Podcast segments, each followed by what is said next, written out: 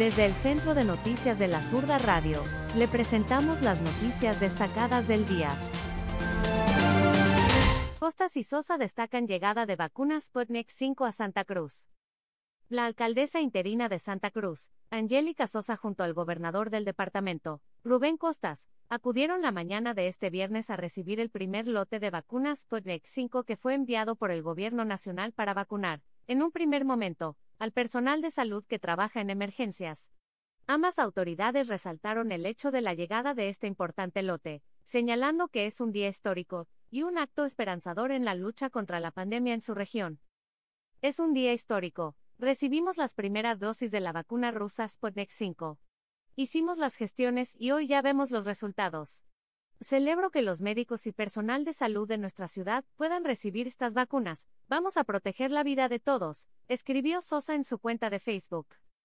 Por su parte, Costas precisó, nosotros lo celebramos porque es una esperanza, recordó que la llegada de 4.000 vacunas es fruto del compromiso asumido por el presidente Luis Arce, quien se reunió con autoridades departamentales a inicios del mes de enero, y entonces se comprometió a priorizar el envío de los inmunizantes a Santa Cruz. El gobernador cruceño explicó que ya son 325 días que las autoridades, médicos, personal de salud y ciudadanos luchan contra el COVID-19, combate que ahora se verá reforzado con la llegada de estas valiosas vacunas. La autoridad reiteró que los médicos de terapia intensiva y el personal de emergencia será el primero en recibir las vacunas. Médicos y personal sanitario serán los primeros en ser vacunados, desmienten que sean los legisladores.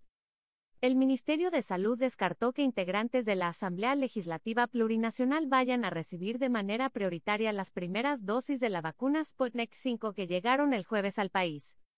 Leonardo Loza, senador del MAS, había anticipado que el presidente Luis Arce, el vicepresidente David Choquehuanca, e integrantes de las cámaras alta y baja serían los primeros en inmunizarse para dar seguridad a la población.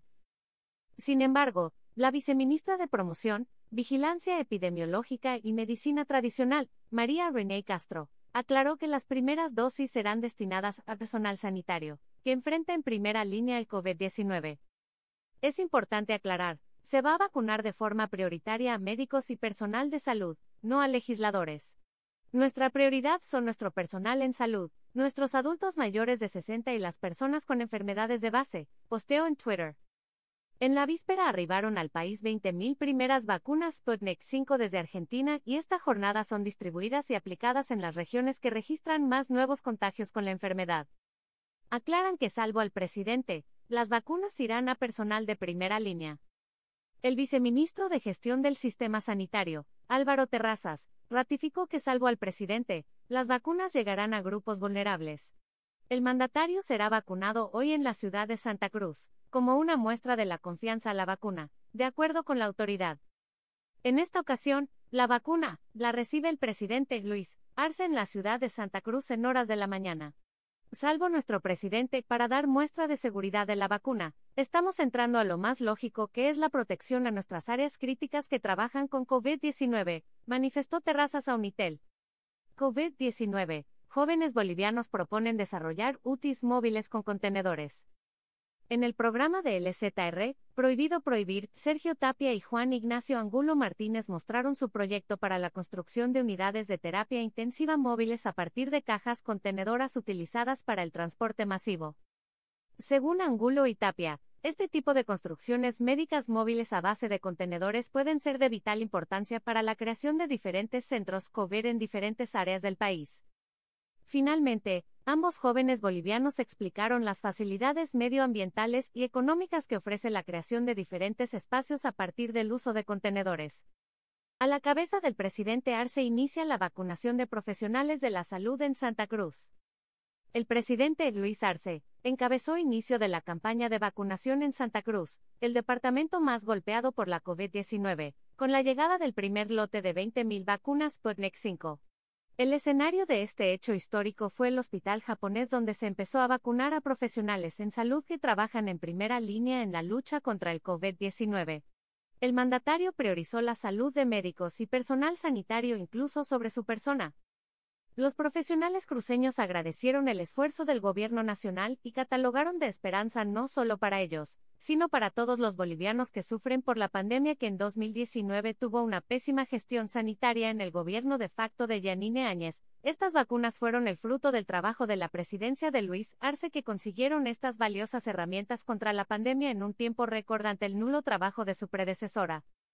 Ya puedo respirar tranquila, no tengo ningún efecto. Estoy muy emocionada. Lo hemos logrado, dijo muy emocionada Sandra Ríos, la primera profesional en salud en recibir la vacuna Sputnik 5 en Bolivia, que trabaja como enfermera en terapia intensiva desde hace 16 años en el nosocomio. Por su parte, el presidente Arce señaló estar contento de que lo que planificaron con su equipo se vaya cristalizando en realidad, recordó que con el Ministerio de Salud se creó un plan para combatir la segunda ola del coronavirus, donde la dotación de vacunas que hoy se hace en realidad es la segunda fase, después de millones de pruebas para detección temprana de la enfermedad.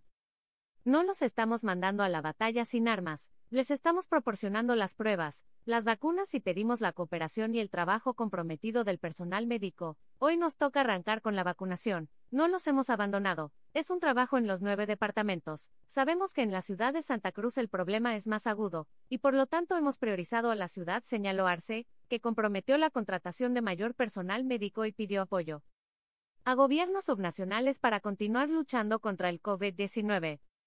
Esta es una solución estructural. Empezamos la etapa de solucionar estructuralmente el problema, señaló la primera autoridad de Bolivia.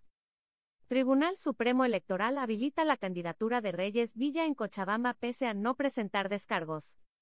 El Tribunal Supremo Electoral definió habilitar la candidatura de Manfred Reyes Villa a la alcaldía de Cochabamba, pese a que la decisión no fue unánime de la sala plena.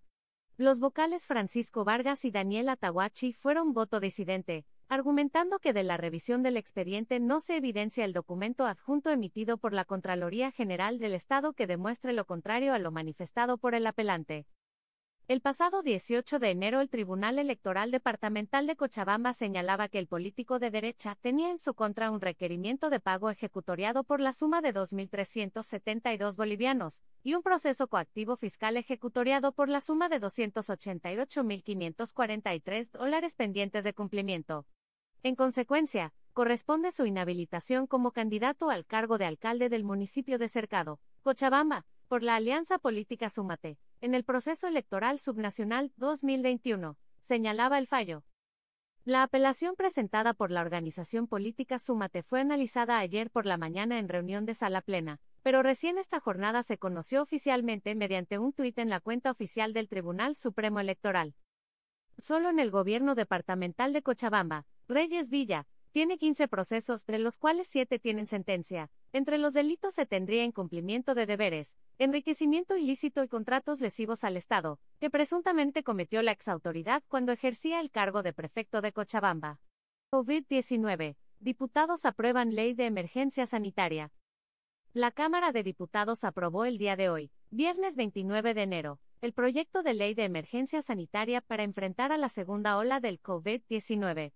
Este proyecto ha sido remitido a la Cámara Alta para su respectivo tratamiento. El proyecto de emergencia sanitaria cuenta con 36 artículos, una disposición adicional y tres disposiciones transitorias. El Pleno de la Cámara de Diputados aprueba en sus dos estaciones grande y detalle el proyecto de ley ennegrado 085-2020, 2021, Ley de Emergencia Sanitaria, confirmó la Cámara mediante sus redes sociales. El proyecto de ley de emergencia sanitaria plantea cinco ejes para atender la segunda ola de la pandemia del COVID-19 en el Estado plurinacional de Bolivia. Establece la conformación de un Consejo Nacional Estratégico para Emergencias Sanitarias, políticas de inmunización, control de medicamentos, registros y servicios de salud, contrataciones y despachos aduaneros, además de un régimen sancionatorio.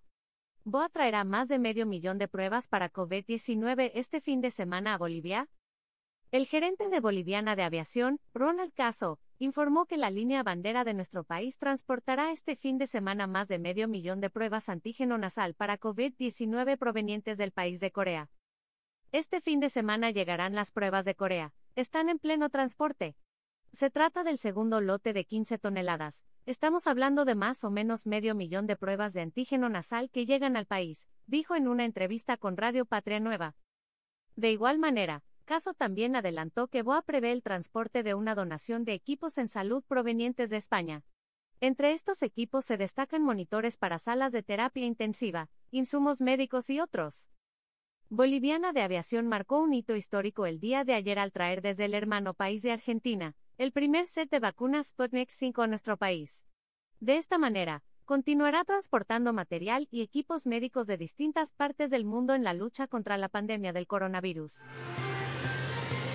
Estas fueron las noticias destacadas del Día de la Zurda Radio. Gracias por escucharnos.